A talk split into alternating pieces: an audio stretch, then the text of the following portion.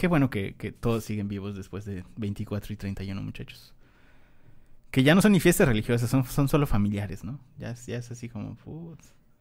¿Qué regalaron antes de que empecemos el, el podcast? Ah, yo, mi presencia, la verdad. El hambre. en la Sí, cena. es igualmente, es lo mismo. ¿Sí? Ya no se regala nada, chavo. Ok, bueno, pues entonces empecemos.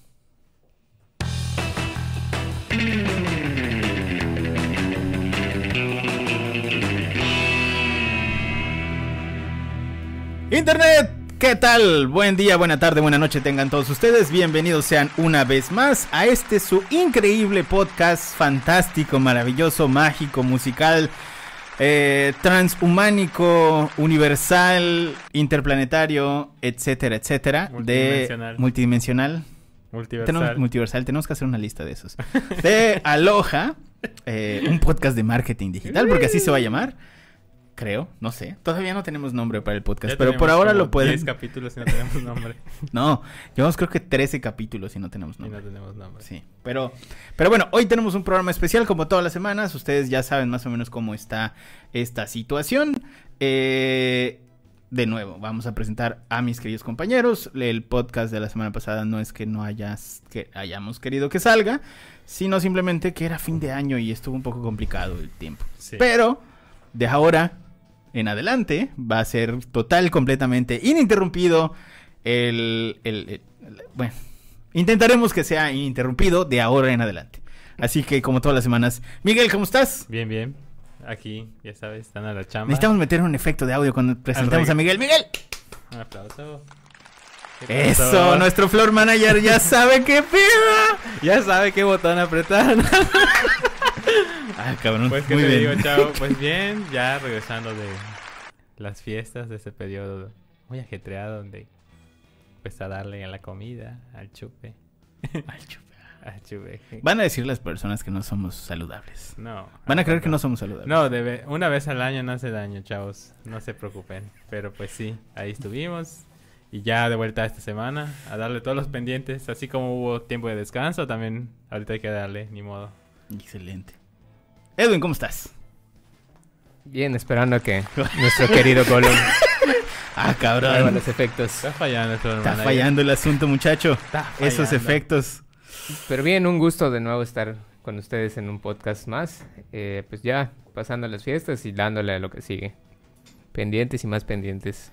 Pendientes. Es lo único que nos trajo el año nuevo, ¿no? Pendientes y más pendientes. Pero eh, pues, me, me da, me da gusto que empecemos bien el año y sobre todo hablando de algo que es exagerado. Aquí, nuestro floor manager va a hacer una pendejada. Va a abrir la puerta en este momento. Entonces, si están viendo el podcast... Disculpen, no es nuevo. Sorry. Es cierto. Es que no es de por acá. Ay, lo corren de Televisa. Exactamente. Por sus ideas innovadoras del internet o algo. Si quieren hacernos alguna pregunta y están viéndolo en vivo en Instagram, que esto no lo vamos a hacer siempre, simplemente hoy porque estábamos acá y se podía hacer, pueden preguntarnos. Hablaremos de Facebook Ads. Entonces, eh, para los que están escuchando el podcast, muy seguramente ustedes, eh, y esto nos pasa todas las semanas, definitivamente nos pasa todas las semanas, ayer nos pasó, nos marcan muy seguido personas diciendo que quieren redes sociales. O sea, literalmente esa es la, la- la- la pregunta, ¿no? Claro. O mejor dicho, la, la premisa Ajá, cuando, quiere- alguien, quiere- cuando alguien marca, Yo- quiero redes sociales. Yo he contestado y si quiero saber, quiero pues nada más que manejen mis redes. Y yo de "Mm, felicidades. no va ¿Puedes- por allá. ¿Puedes hacerlo tú? Exactamente. Ahora, ¿cuál es el problema? Y, y aquí la, la situación de este tema. De, de nuevo, vamos a poner un poco de contexto. Nosotros somos una agencia de estrategia digital. Entonces, como tal, realmente lo que hacemos es estrategia. Si alguien nos dice o llama a Aloha y nos dice, oye, quiero que manejes mis redes sociales, la pregunta subsecuente es, ¿para qué? ¿Qué quieres lograr con el tema de manejo de redes sociales? Claro. Entonces, el 90% de los casos, la gente o las empresas que nos marcan nos dicen, quiero tener más ventas o quiero que más personas conozcan mi marca. Y les, vaya, básicamente la respuesta es, oiga, señor, señora, que nosotros le manejemos sus redes sociales no implica que va a tener más ventas, no implica que más gente lo va a conocer, porque así funciona esto Exactamente. básicamente Facebook lo que hace es que te permite tener un espacio de comunicación en su plataforma, pero esto no quiere decir que realmente lo va a ver alguien.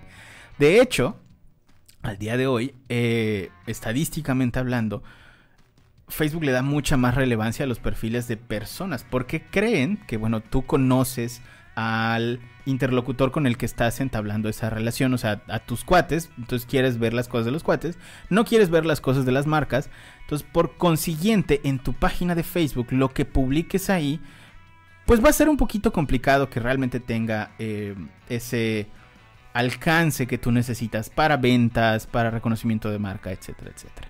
Y entonces la respuesta de tío Mark Zuckerberg fue, básicamente, vamos a hacer que el contenido orgánico que las marcas están generando tenga menos relevancia y vamos a hacer que sean relevantes a través de Facebook Ads. Facebook Ads. Prácticamente. O básicamente publicidad en Facebook. Sí, de hecho, si, si ustedes manejan su perfil de su, de su marca o le han dado a alguien que le administre, su- que le administre sus redes sociales, que con todo respeto, creo que cualquiera lo puede hacer, se habrán dado cuenta de que su alcance es Claro. de poco a nulo. O sea, te ven dos personas y felicidades. Y no, y bueno, esto tiene que ver con lo que dice eh, Sanshiro de que prácticamente Facebook le va a dar prioridad a las publicaciones de tus amigos. Porque recordemos que Facebook es una red social. Claro. Ya, y la manera en que se mantiene es con los anuncios. Por eso, cuando realices una publicación a través de, una, de un perfil de página o de una página comercial, automáticamente te dice, eh, dale un boost a esa publicación de este tanto, porque quiere que Facebook, Facebook quiere que tú le des dinero prácticamente. Ok. O sea, no es malo, no vamos a, a- a satanizar a Facebook de, ah, Facebook solo quiere eh, vivir de las empresas. Pues al final es una empresa, Facebook es una empresa y necesita vivir de algo y mantenerse de algo, pero hoy les vamos a platicar eh, cómo hacerlo de manera inteligente y, de, y que no sea simplemente darle clic a, a promocionar publicación y ponerle 100 pesitos. Y prácticamente eh, de esa forma sí le estamos regalando nuestro dinero a Facebook. Sí, sí, sí. De hecho, es el, el botón de boost, la verdad es que eh, es la- el approach donde Facebook te dice, mira qué fácil es hacer estos contenidos. Pero. El, el- el problema principal es que la plataforma no está eh, pensada para que sea eh, democrático el, el hecho de, de- de cómo Claro. publicas las campañas. Claro. Entonces, al, al- al no ser democrático, al no ser algo que, o sea, Miguel y yo no tenemos las mismas posibilidades porque Miguel sabe un chingo de Facebook Ads y yo no tengo idea. Entonces, obviamente no es democrático, es prácticamente a raíz del, del conocimiento que tengas de la plataforma y de la pauta y del dinero que le vais a poner a la plataforma. Claro.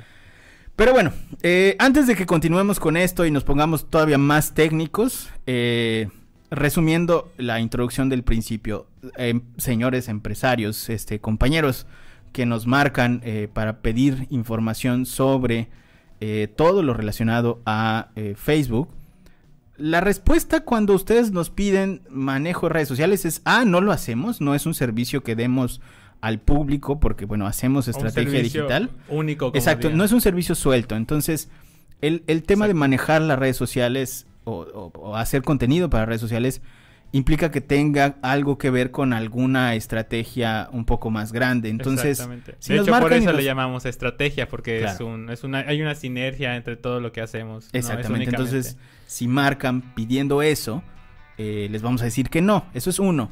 Dos, no van a conseguir ventas a raíz del contenido orgánico. Porque es mucho, muy, no es que no sea posible, sino que es mucho, muy complicado complicado. que el usuario elija ver el, el contenido de una marca sobre el contenido de sus amigos y la gente que realmente conoce, Claro. que obviamente esos sí son relevantes para ellos. Entonces, básicamente Facebook nos está brillando al tema de, de- de- de la pauta publicitaria Sí. y es de eso que vamos a hablar hoy.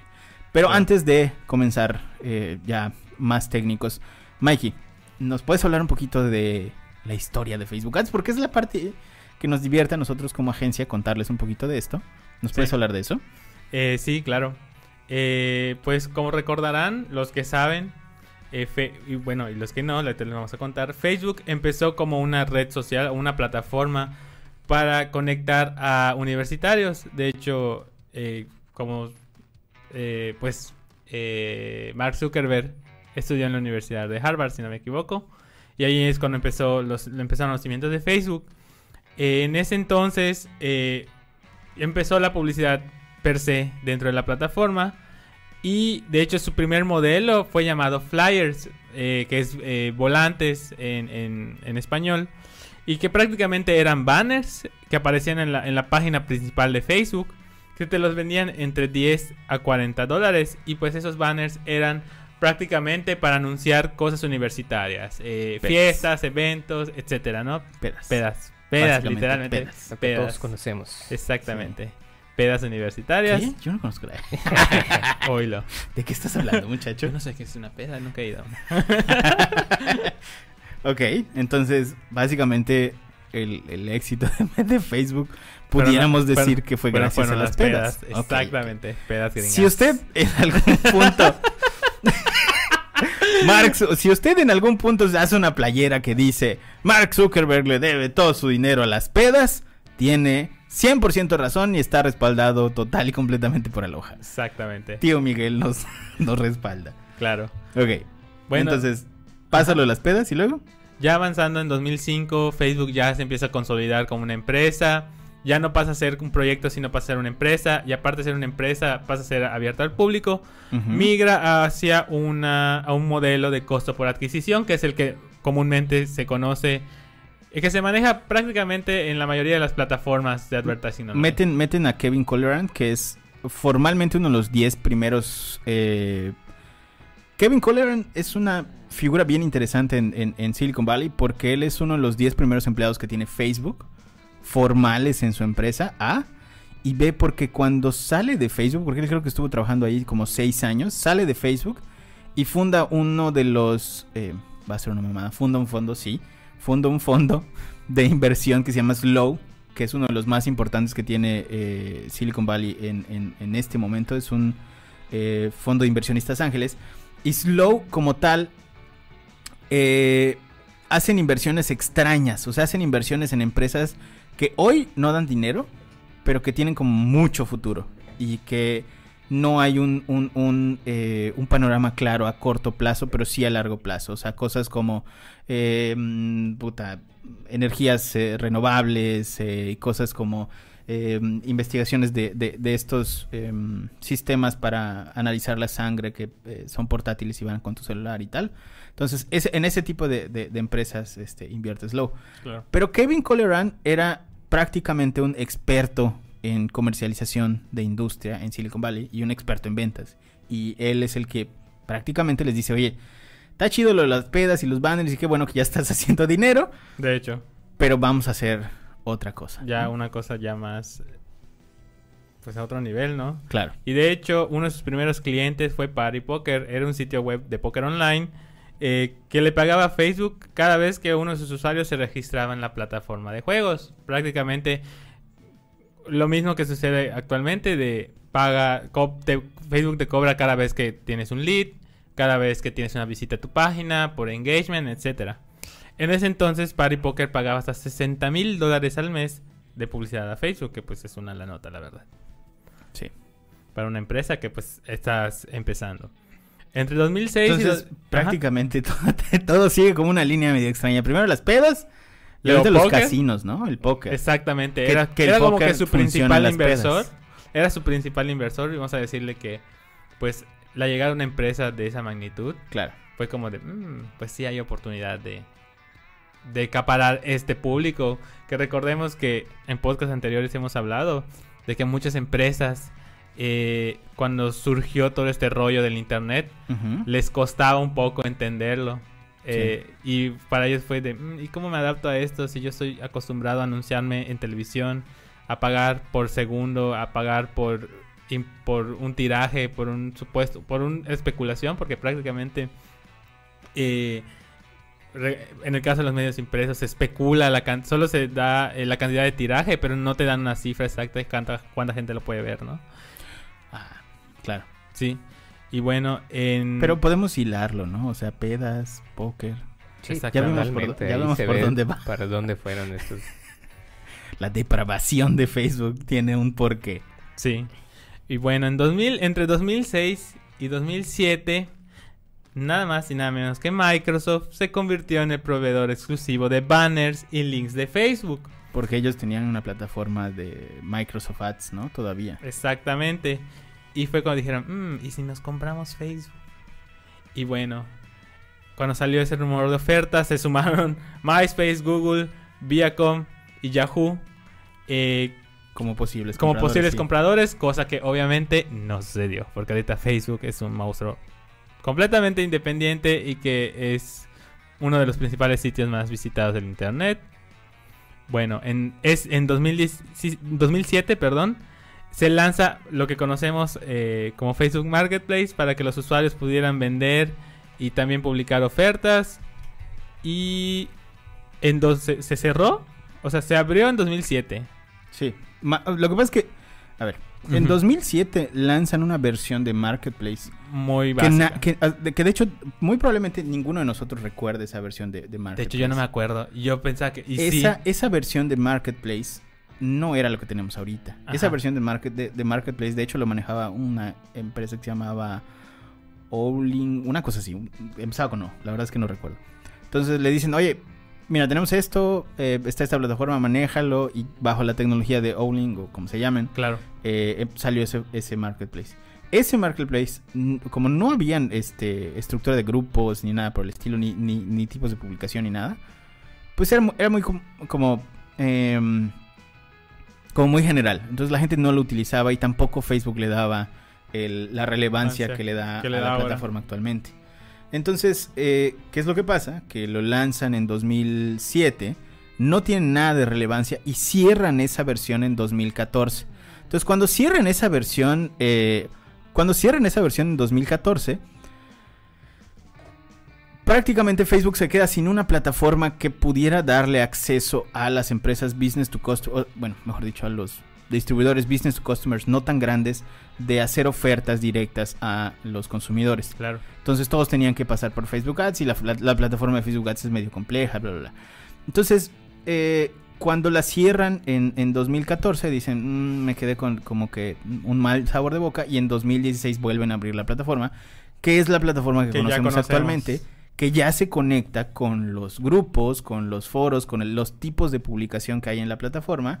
Y aunado a esto, eh, vaya, un tema de futurología nada más para, para añadir una cereza al pastel de lo que estamos diciendo. Estoy casi seguro que el siguiente paso de Facebook va a ser comercializar esta plataforma de marketplace porque los eh, pequeños eh, los pequeños vendedores que son los business to customers eh, no tienen no no están pagando la plataforma o sea no hay Sí. un pago por, por estas transacciones de la Acabas plataforma de darle un duro golpe a todas esas doñas que vienen en el tianguis y que venden en el market. Exactamente. a las doñitas que venden Entonces, va a llegar un Sí. punto, estoy casi seguro que va a ser este año. Creo que es el paso lógico. Exacto, donde Es Facebook le va a quitar relevancia a las, como lo hace con todas las plataformas que son orgánicas y funcionan.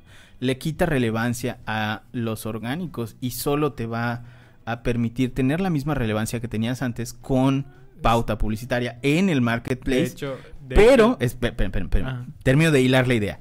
Pero lo importante de esto es que si el marketplace funciona, va a hacer que ahora sí se democratice la publicidad en línea porque usar el marketplace es súper fácil. O sea, literalmente es una publicación que ya sabes hacer y lo único que tendrían que hacer es como ponerle algo de, de pauta, pero muy pequeñito para que los usuarios, literalmente las doñitas del, de- del tianguis que dices, puedan utilizarlo.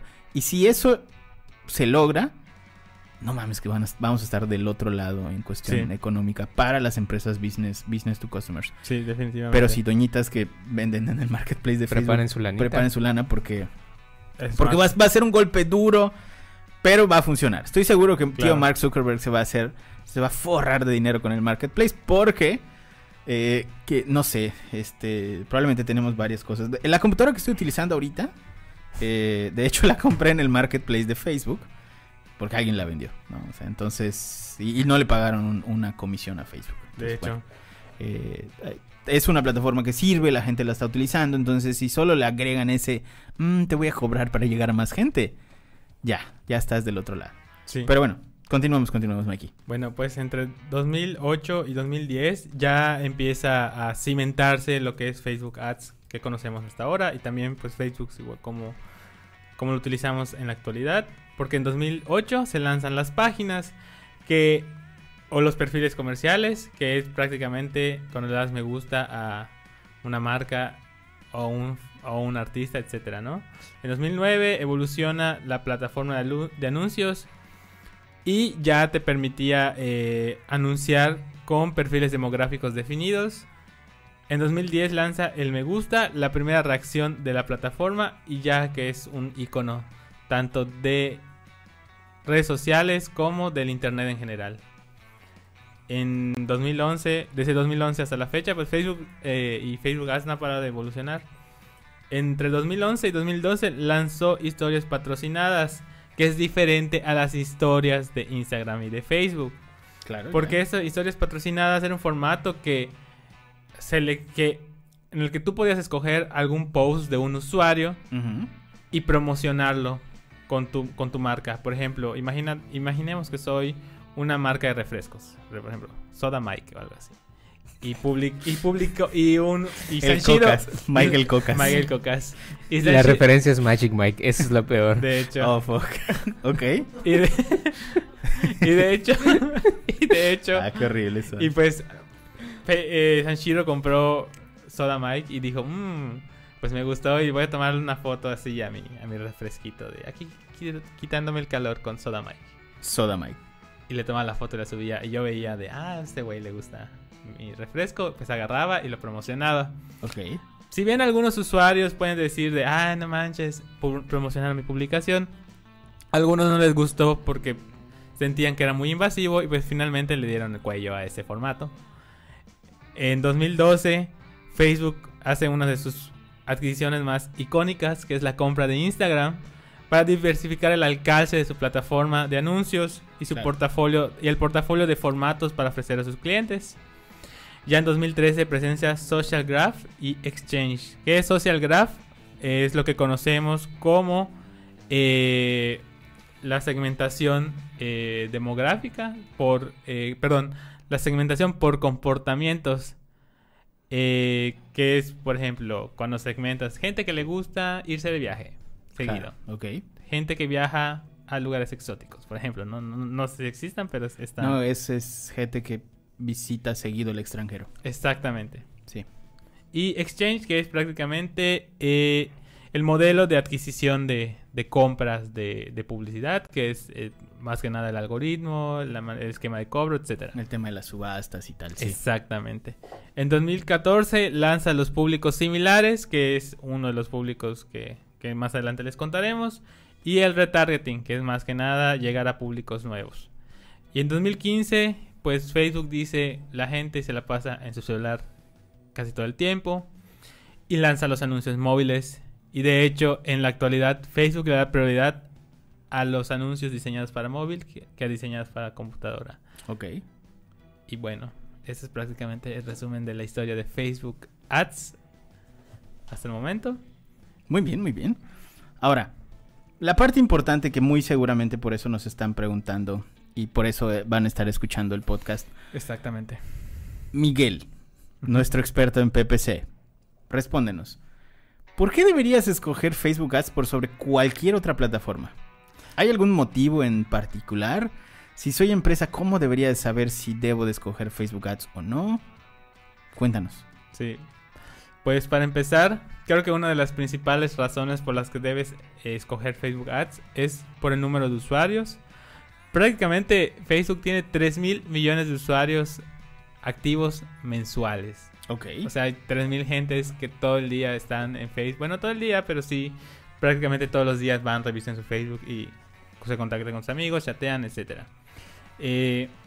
pues también existe una diversidad de demografía que prácticamente es una, un amplio abanico Básicamente, de tres cuartas partes del planeta están en Facebook. ¿no? Exactamente, Que ya, que ya es un número. Wow. exactamente. Y combinado con la tecnología de Facebook, pues prácticamente tenemos segmentaciones muy variadas, en algún caso muy, muy específicas. En, personalmente puedo recomendar Facebook porque es la manera número uno, más sencilla para iniciarte en la estrategia PPC, porque prácticamente su sistema de subastas ajusta de manera dinámica el presupuesto que tú le asignes. Y también, en nuestra experiencia, es mucho más económico el costo por adquisición de... Yo creo que también hay, hay que algo lograr. que no estamos tomando en cuenta. Eh, actualmente, bueno, en experiencias, creo que la gente común y la gente mortal busca eh, que la marca exista o que la empresa exista. Y generalmente cuando buscan esa cercanía de vamos a ver si de verdad está legalmente constituida o por lo menos que tenga una presencia Que puedas eh, hacerte notar en internet es checar si su página de Facebook está activa. Eh, si bien, aunque hay Claro. gente que no le pone tanta publicidad, por lo menos hay gente que sí está buscando que la página de Facebook esté funcionando y que, se, que tenga contenido. Entonces, Exacto. creo que ese es un punto que nadie está tomando en cuenta y por ahí puede ser algo, algo de utilidad y algo que nos puede funcionar, sobre todo a, a los que quieren pautar en, en ads, en Facebook y igual a nosotros es algo que nos está sirviendo mucho porque nos damos cuenta que por ahí va la cosa. Exactamente. Ok. Sí, como, como tú mencionas, eh, creo que para, yo considero en- de manera personal, creo que para cosas muy específicas utilizas Google, pero creo que lo primero que se te viene a la mente cuando vas Yo, a yo creo que checar una marca yo creo que la respuesta a eso como simple mortal es que cuando buscas algo muy de nicho vas a Google porque no sabes exactamente qué es lo que estás buscando. Cuando es algo que, como decía Sanshiro, que vamos a comprar una Mac, pues vamos a buscar la tienda fulana. Apple, No, Yucatán, eh, o Apple, sea, es que es más fácil buscarlo en Entonces, el eh, marketplace. Exactamente. Sí, de hecho, creo que eso es lo, lo que hace mucha gente, güey. Mi papá lo hace. Mi papá a veces... Uno de los hobbies de mi papá. Neta, güey, te lo A juro. Uno de los hobbies de mi papá. Luego es por eso no quieren ver nuestro su podcast celular, tus papás. ¿no? Abre su celular, güey. Y entra a Marketplace a ver cosas, a ver qué, a ver qué hay y a, ver, qué, cae. Y Ok. obviamente con la segmentación de, o sea, con ya, pues mi papá ya dio, pues prácticamente su comportamiento en, ¿Tu papá ya está grande? en, Fe- en Facebook. Y llegaron los chistes de los chistes de tíos, chistes de tíos. Sí, ya que estamos hablando de papás, ahora unos chistes de tíos. Y pues Ah. prácticamente le salen sugerencias de productos que le podrían gustar y por eso el señor está enganchado en Facebook Marketplace. Es Wow. nada más, nada más para que tengan ahí el dato, curioso. Pero sí, o sea, como tú dices, prácticamente alguien eh, entra a Facebook a ver si existe esa página y a ver qué tan... Sí. Es que también da, da un poquito, perdón, da un poco de desconfianza el hecho de, de que ustedes, si tienen una empresa, sí da un poquito de desconfianza que no tengan, o sea, que tengan un, un perfil de Facebook eh, Vacío. vacío o eh, desactualizado durante varios años. Si Sí. es como, mm, entras y dices, ah, ¿será que me roben? Hay ¿Será que decisiones de compra roben?" que yo he hecho porque literalmente ha pasado eso. Entro a buscar en Facebook cómo está la página, si son activos o no. Y he visto publicaciones de hace un año y no. Y sobre Sí. todo por los comentarios, porque por ejemplo, tú puedes entrar a la página web de, de la marca y obviamente pues es su sitio web y te van a decir maravillas del producto, pero nada te, no te va a engañar, nada, perdón, en internet creo que una de las cosas más reales o más fieles a la realidad es ir a los comentarios de Facebook y ver qué dicen otros clientes sobre la marca y ver qué dicen Claro que no se pueden alterar, obviamente. Ah, claro, obviamente. Pero creo que a veces son como Sí. un poquito obvios. Pero sí, nada más buscar que se comenta. Obviamente, Pero- tómenlo todo como, como con una pizca de sal. Tampoco digan, ah, es la realidad absoluta. Pero a ver, como que son pen- referencias. Pensemos también, no es tanto, no es tanto un tema de que sean como empresas de nicho. Es más, yo honestamente siento que es un tema de, de empresas especializadas. O sea, tú no vas a ir a Facebook a buscar, por ejemplo, eh, Agitadores industriales, pues no. agitadores industriales. Ajá, una Por empresa de ejemplo, eso sí es algo muy, Claro, muy de tiene, nicho. tiene que ser como muy especializado para que realmente digas, vale la pena irme hacia acá y hacer esa búsqueda. Pero, ¿por qué si vas a Facebook? Porque, coño, hay un directorio y ahí hay productos y puedes segmentar y bueno, ahí tienes los productos. En, en una cuestión de productos, ah, entiendo. En una cuestión de empresas, lo dudo. Donde sí funciona es cuando son empresas locales, porque como no solo tiene el buscador que te permite segmentar a nivel región, es decir, puedo Sí. buscar restaurantes cerca de mí, Sí. que en Google, a pesar de que lo puedes hacer, no es una función tan, eh, conocida del buscador. Entonces, y De además necesitas tener la aplicación en tu celular y tener Exactamente. el tema, tener el tema como de dirección y, Y sobre todo, ¿sabes qué? ¿no? Que no mucha gente, o sea, recordemos que no toda la gente le invierte a, a esta cuestión de las redes sociales y de presencia digital. Y a veces a mucha gente se le hace más fácil crear su paginita de Facebook que verificar su negocio, Claro. que es un proceso mucho más complejo, verificar su negocio en Google. Y por eso, a veces, a veces a mí me ha pasado que encuentras Está algo en mucho más no fácil está en Facebook Claro. que en Google. Eso es verdad. Bueno, pero ahí nos estamos echando las, la soga al cuello por no podemos decir cosas malas de Google todavía. Exactamente. No, no, nadie está diciendo nada. No es Google- nada de Google. Nadie está diciendo nada Google, malo de señor. Don Google. Los queremos a los dos, aunque tengan. Se- ¿Cómo era señor Don Larry y Don Juan? Don Sí. Juan, página. Por favor, necesitamos seguir manteniendo el posicionamiento que ya tenemos como es agencia. Larry, Pa- de hecho es Larry Page. Y Se- y Sergey Brin. Ay, Si ustedes, mal. si Ay, ustedes perdón, escucharon Google. ese, ese capítulo del podcast donde le dijimos que eh, Juan Pe- se llamaba Juan Pérez, el creador de, el creador de, de Google, bueno, vimos, perdónenos, eran los primeros podcasts. era nuestro, de nuestros primeros podcasts, así es. De hecho, Bueno. Edwin estaba tieso. Ahora, Yo ya- ya- Yo estaba callado. como ya sabemos, ya sabemos por qué, por qué escoger Facebook, muchacho. Ahora quiero que pasemos a la parte que, vaya, que va a ser como el, el meollo de todo esto, que es, ¿qué pueden hacer para que su publicidad de Facebook funcione? Si ya entendimos de dónde viene y por qué lo necesitan y para qué les va a servir y, y todo el tema de público y tal. ¿Cuál es la, la- la parte que tú dices, mira, si haces esto, al menos si sigues como este eh, pequeño camino, tienes más, no, no es, no quiere decir que, que vayas a triunfar, pero Claro. tienes más posibilidades de que te vaya bien en la plataforma. Pues creo que para, para, el- para empezar es conocer... El marketing digital siempre partimos del buyer persona. Y prácticamente esa es la base de, nuestro, de nuestra segmentación en Facebook. Una buena segmentación definitivamente te va a ayudar a llegar a mejores personas. Por ejemplo, en el caso de productos muy, no quiero decir especializados, pero sí muy de nicho, por ejemplo, de casas de lujo. Eh, sí tienes que ser lo más específico posible, porque si no va a pasar, a mí me ha pasado, yo he visto casos de inmobiliarias que a lo mejor desconociendo eh, toda esta parte llegan a públicos que no son eh, o que o que o que no o sea que no se apegan a, a su público o a su a su cliente ideal como le decimos al buyer persona igual.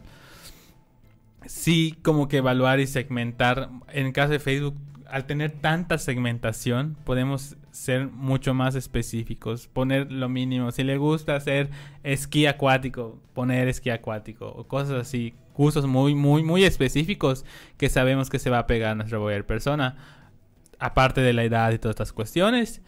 Y ya yo en un grado un poco más avanzado eh, sí les recomendaría si ustedes con su campaña de público de segmentación abierta que normalmente le decimos eh, logran un- una buena cantidad de leads, por ejemplo, en el caso de leads o de público que se apegue mucho, sí ya les recomendaría utilizar lookalikes, que es eh, como comentamos al inicio, los lookalikes o públicos similares se encarga de buscar a gente dentro de Facebook, obviamente, que tenga un perfil apegado a la gente que ya te ha contactado antes o que ha interactuado tu con tu publicación antes. Si has logrado que tu campaña No le pegues la mesa. Sí, perdón.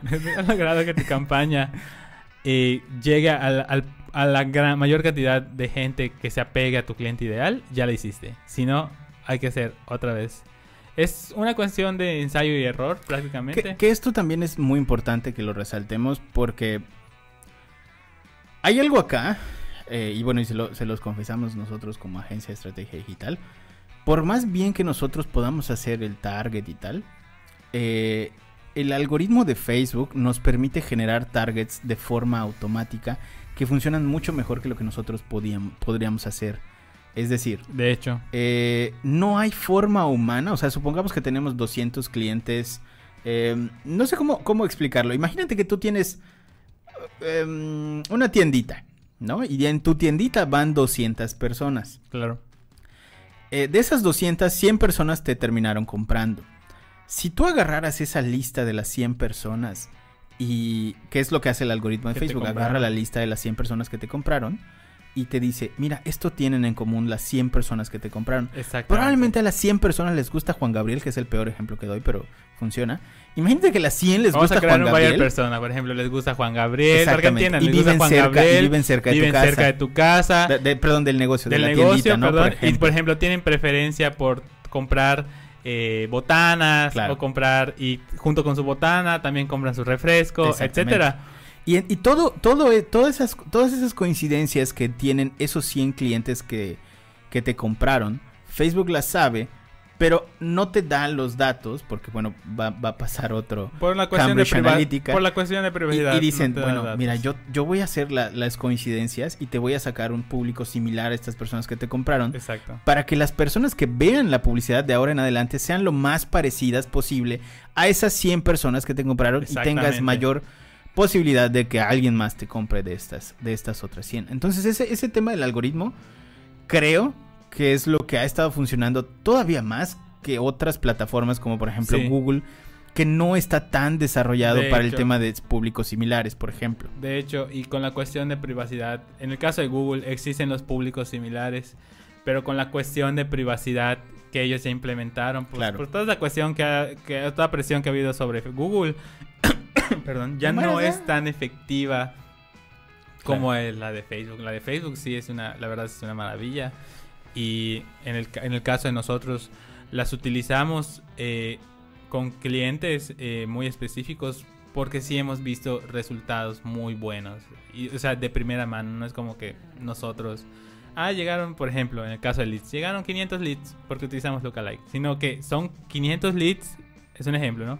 500 leads que de esos clientes, que pon tú de esos 500 leads, el 80% sí estaba muy interesado en el producto. o sea, y de ese 80 bajó a que el, el 20 pasó a un proceso más avanzado de compra y de ese 20 un 5% compró. O sea, prácticamente es una maravilla.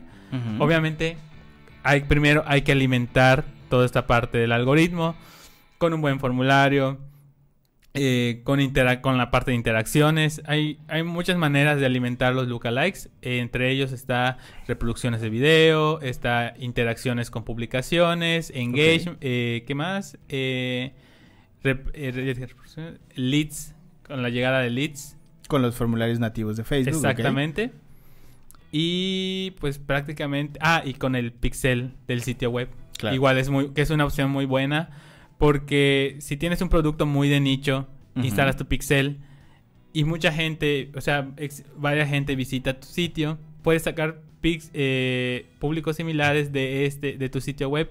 Basado en, no, pues con, visitaron mi blog. O hicieron estuve- una compra. Hicieron ¿no? una Eso- está chingón porque ahí ya puedes sacar Exactamente. datos reales de gente que De compró que ya compró. realmente tu producto. Y en si- automático. Exactamente, y, y es una manera mucho más fiel de alimentar el algoritmo del público Sí, similar o sí, lookalike. sí, sí. Oigan, chavos, están diciendo muchas cosas interesantes y ya se fueron de lleno a los públicos y a todo lo que generan esos públicos, pero creo que lo que primero debimos mencionarle a nuestra querida audiencia es que deben fijar los objetivos para Sí. hacer todo Sí. esto.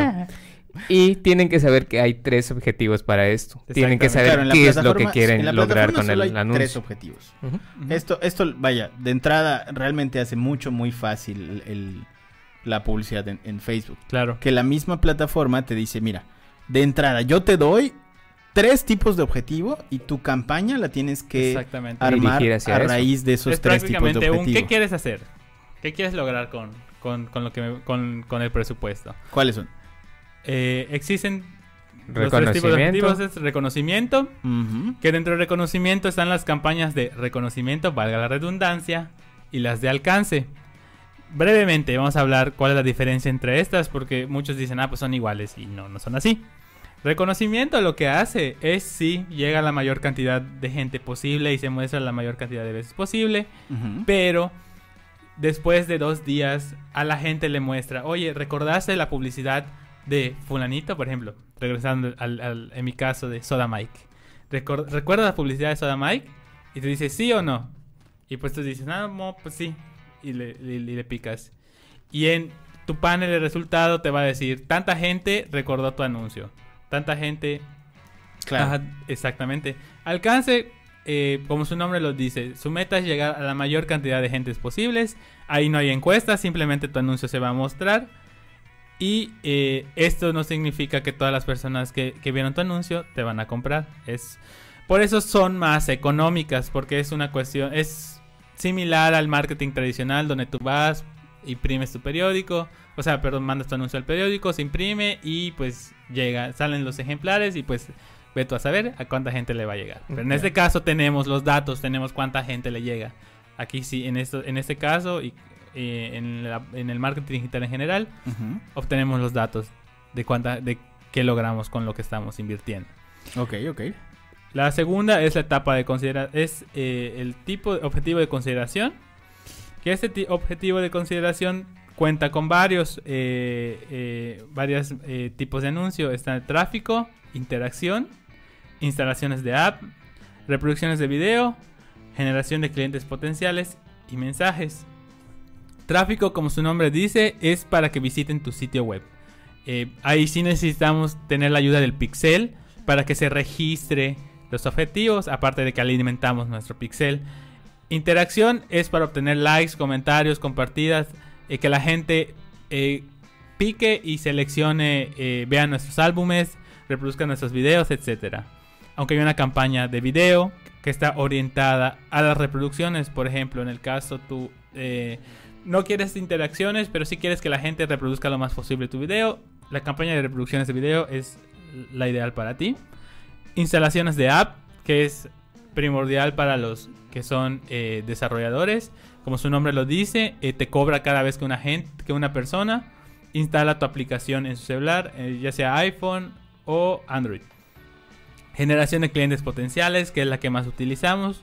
Como su nombre lo dice, eh, busca eh, nuevos clientes para tu negocio. Intenta llegar a, nuevas personas que puedan interesarse en tu producto, pero para que tú puedas realizar el primer contacto, tienen que llenar un formulario, ahí seleccionas preguntas, nombre, eh, correo, número de teléfono y puedes personalizarlo de acuerdo a, tus necesidades. De hecho, puedes subir preguntas, puedes realizar, puedes escribir preguntas propias o puedes subir tú un CSV que te permite eh, generar eh, preguntas dinámicas, a decirle, donde tú puedes seleccionar diversas opciones. Y finalmente la campaña de mensajes, que como su nombre lo dice, eh, busca llegar a, gente que tenga más, de acuerdo a tu buyer persona, que tenga mayor tendencia a enviar tu mensaje. Y el mensaje pues te llega a tu inbox. De hecho ahí puedes programar varias cosas. Puedes programar un chatbot muy sencillo para que responda por ti. Y finalmente las campañas de conversiones, objetivo de conversión. Como su nombre lo dice, eh, eh, busca que el usuario realice eh, un objetivo concreto. Llenar un formulario dentro de un sitio web, realizar una compra, una, una acción muy muy específica en tu sitio web. También está ventas por catálogo, que es directamente en Facebook, y tráfico al negocio. Ese tráfico al negocio prácticamente invita o, o tiene la intención de que la gente vaya físicamente a tu tienda. Ojo, aquí tenemos que en, la- en el panel de configuración de negocio de Facebook tenemos que mm, seleccionar en el mapa bien la ubicación de nuestro negocio, si no, no va a funcionar. Esa es una de las desventajas. Que de hecho les- las hemos utilizado, pero muy, muy, en casos muy, muy específicos. Hemos utilizado la campaña de tráfico al negocio y pues prácticamente estos serían los objetivos y tipos de anuncios que se pueden hacer en Facebook. En, en la parte creativa, eh, creo que estaría interesante abordar, pues cómo generar los anuncios en la cuestión, de- no cómo armarlo, los pasos para armarlo, sino Yo creo que el, Las co- yo creo que el consejo principal en cuanto a cosas de diseño es que hagan pruebas A/B, prueben, traten base, de probar es eh, gráficos estáticos. Que eso también influye en, en la cuestión de contenido, ¿no? O sea, Claro. No solo si está bonito, no en el arte y tal. Exactamente. Las pruebas AB, bueno, eh, para los que no sepan, que si están viendo esto probablemente, ¿no? Em, las pruebas AB en, en- en- en el tema de publicidad, al menos en la plataforma de Facebook y en casi todas las plataformas, son básicamente que te permiten mostrar anuncios con variantes, eh, digamos que hacen como experimentos, ¿no? Entonces tú tienes un público de 200 personas y le va a mostrar a 100 personas de forma aleatoria un anuncio y a otras 100 otro anuncio. anuncio. Y te va a dec- decir al final, oye, el de la prueba B, el ganador es fulano. Y con eso, bueno, ya vas a tener un anuncio que no solo está bien segmentado, sino que además está probado con el público y, y sabes que funciona. Ahora, en, en las cuestiones de diseño, ya lo habíamos dicho en el podcast anterior, y era que el formato que en general, en promedio, está teniendo mayor relevancia ahora para 2021 es el video. Sí. Ahora, esto depende mucho de qué carajos estén vendiendo. Que quieran Si promocionar. exacto. exacto. Si ustedes están vendiendo, por ejemplo, para un e-commerce, eh, por decir algo, y tienen muchos productos, funciona bastante bien que tengan un carrusel. Como lo hace Mercado Libre, como lo hace Amazon en este momento, donde van mostrando diferentes productos con un carrusel para que la gente se interese por varias cosas. O sea, si no le gustan las manzanas, le gustan las peras o las papayas o lo que sea. Exactamente. Entonces tú ahí tienes mayor posibilidad de funcionar. Ese es el formato. Entonces el carrusel son una- es una serie de imágenes. Tú diseñas 5 o 6 imágenes con tus productos y escoges el formato carrusel, ¿no? Por decirlo así. Si estás vendiendo algo muy específico, muy, muy específico, que no necesitas dar tanta información, como por ejemplo la venta de terrenos, eh, donde tienes un terreno con X eh, dimensión y en un lugar muy conocido, y solo necesitas decir la dimensión, la proporción y mostrar tal vez el terreno, una imagen está perfecto. Una ¿no? imagen. Una imagen está perfecto. Para temas de alcance, por ejemplo, que lo estamos haciendo mucho, de hecho, ahorita con Sal Sol, el, el hecho de trabajar con una imagen, eh, con una imagen estática que únicamente muestra el mensaje y la marca, también te ayuda con el tema de presencia de marca. Sí. Ahora, en la cuestión de diseño, y aquí hay algo que nos hemos peleado bastante con el diseñador constantemente. Facebook te pide, y de hecho, por una cuestión de, de que en promedio los usuarios también requieren de que este formato sea así, te dice Facebook, ¿sabes qué? Tú tienes dos áreas en tu anuncio. Un área donde va el arte y el otro donde va el copy. Entonces, donde metes el arte, no metas tanto texto porque tengo espacio para texto. Y entonces te voy a dar menos, eso es lo que Exacto. pasa con Facebook, te dice, te voy a dar menos Exacto, esa relevancia. es la lógica de Facebook. Te voy a dar, claro, te voy a dar menos relevancia si le metes texto también al arte de tu anuncio. Es decir, si en tu video o en tu fotografía le metes un chingo de, de- de texto, eh, te quito relevancia o que menos gente lo vea porque la gente quiere ver imágenes y quiere ver cosas diseñadas. Y en el copy debería estar el arte de tu anuncio. Entonces te piden que al menos eh, no, no, no excedas el 20% de tu recuadro con texto. Entonces esto es muy importante, es la parte más Sí, importante. mucha gente eso no lo sabe. Luego dicen, no, te, no llego, no te llego a, a mucha gente o no tengo muchos resultados. Porque sí, nos ha- sí me ha tocado evaluar eh, anuncios y sí, muchos son así de, o colores muy chillones. Igual, por ejemplo, en el caso de, de cuando ponemos CTAs, en el, en el- en- muchos tienden a poner flechas de, dale clic aquí. Sí. Y eso no, o sea, número uno, ya no estamos en, en los 2000. Ya Número saben, dos, ya saben dónde va a ya, darle sab- ya sí. saben dónde darle clic, la gente ya sabe que es un botón. Sí, y que, Número que- dos. que además el, el detalle de todo esto es eh, que en los diferentes formatos el call to action está en diferentes posiciones. Exactamente. Entonces pu- puede que funcione para escritorio, pero si además quieres que llegue a celulares, está en otro lado el call to action. No, Exactamente. está, no está en el mismo, o sea, sí está en, abajo a la y derecha. si es no una mala práctica, porque si lees las especificaciones te dicen no poner, eh, no poner, eh, bueno, incitadores, algo así le pone Sí, Facebook, que, sí, es sí, sí. un- que para ellos poner una flecha de pica acá es una manera de incitar al usuario o ser muy invasivo o abrumar al usuario. Claro.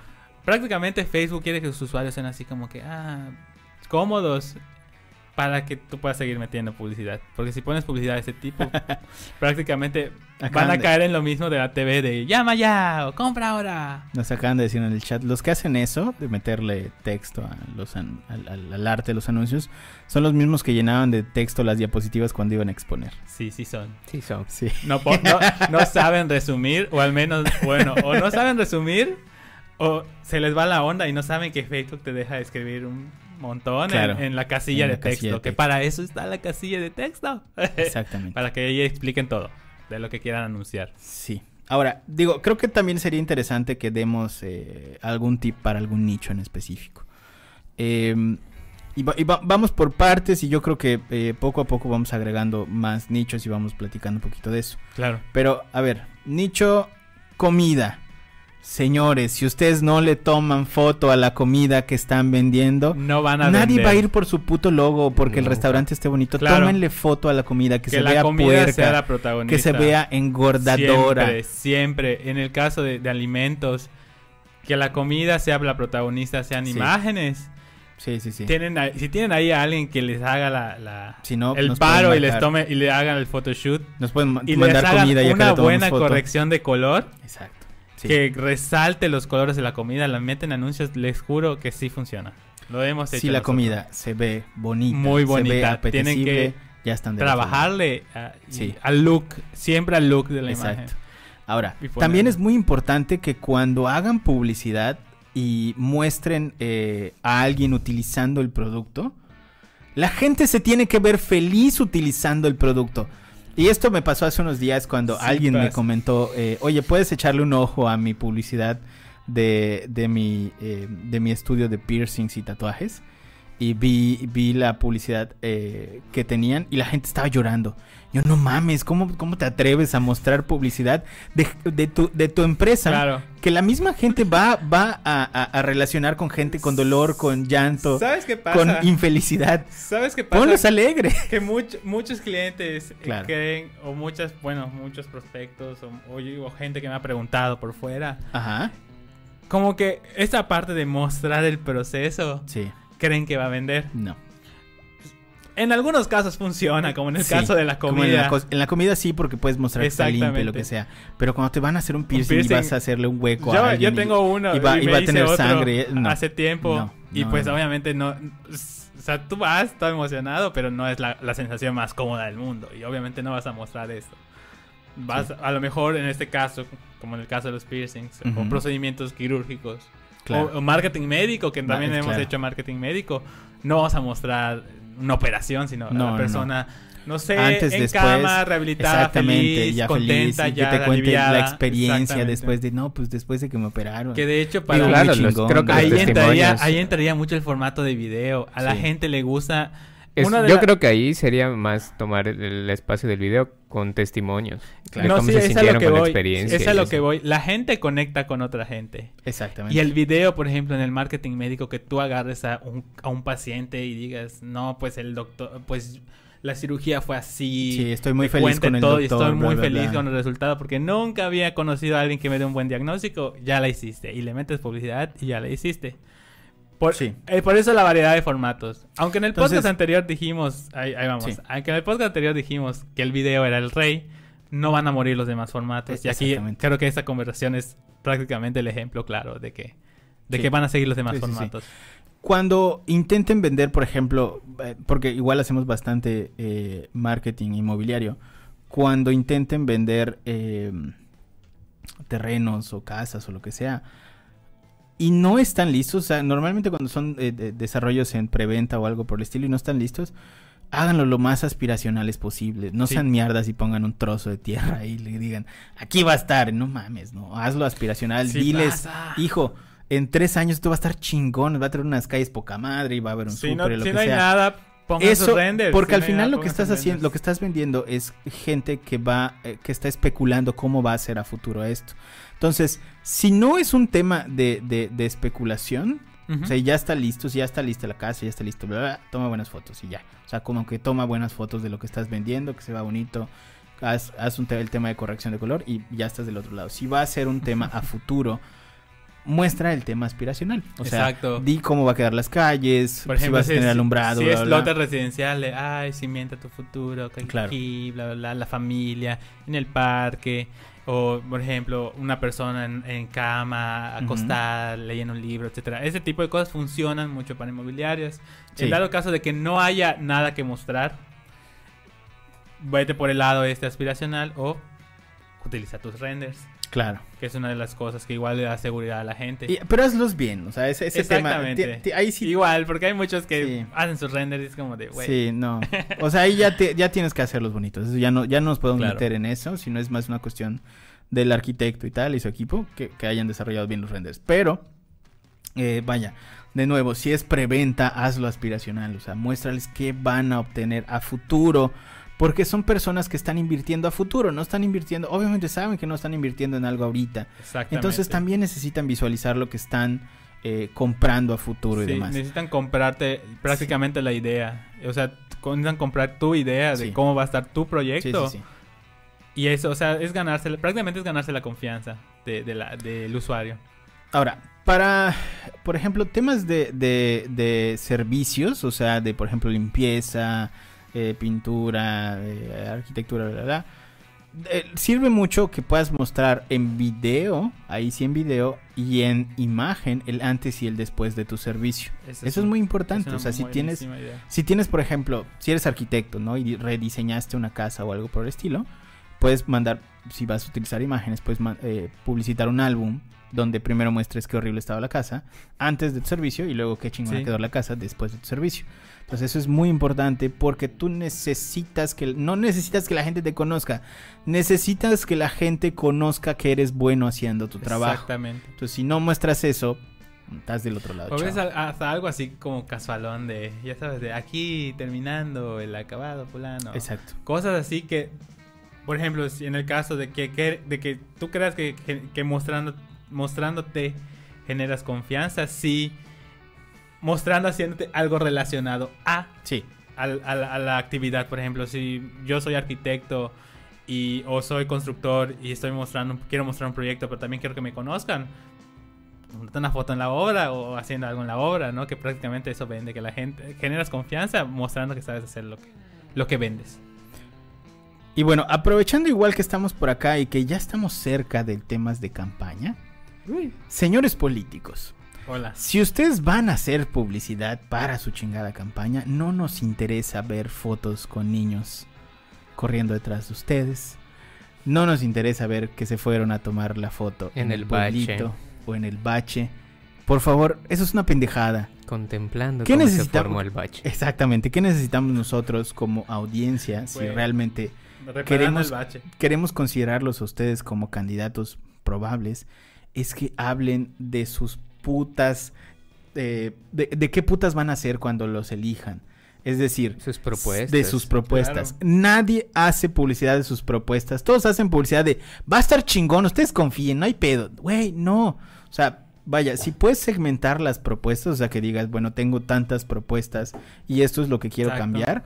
O- igual. Un anuncio por propuesta, escúchenme bien porque cuando nosotros lo- vamos a agarrar este, candidatos y vamos a hacer esto con ellos, porque nadie lo está haciendo, un anuncio por propuesta, es decir, tengo un pedo eh, en las universidades, ya detecté que hay un problema, entonces planteo el problema rápidamente y les digo cómo lo voy a resolver. Es todo lo que tienen que hacer, literalmente es todo lo que tienen que hacer. Porque muchos se van con el rollo de, ah, voy a acabar con la corrupción, voy a acabar con la corrupción.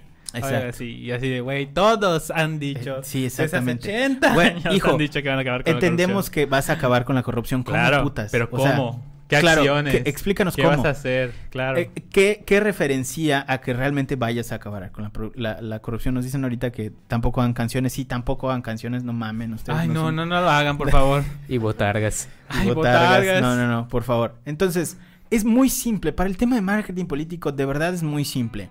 Es A, no verse como rata. Entonces, bueno, eso es. eh, si ustedes ya tienen B. esa cara, pues no podemos hacer mucho.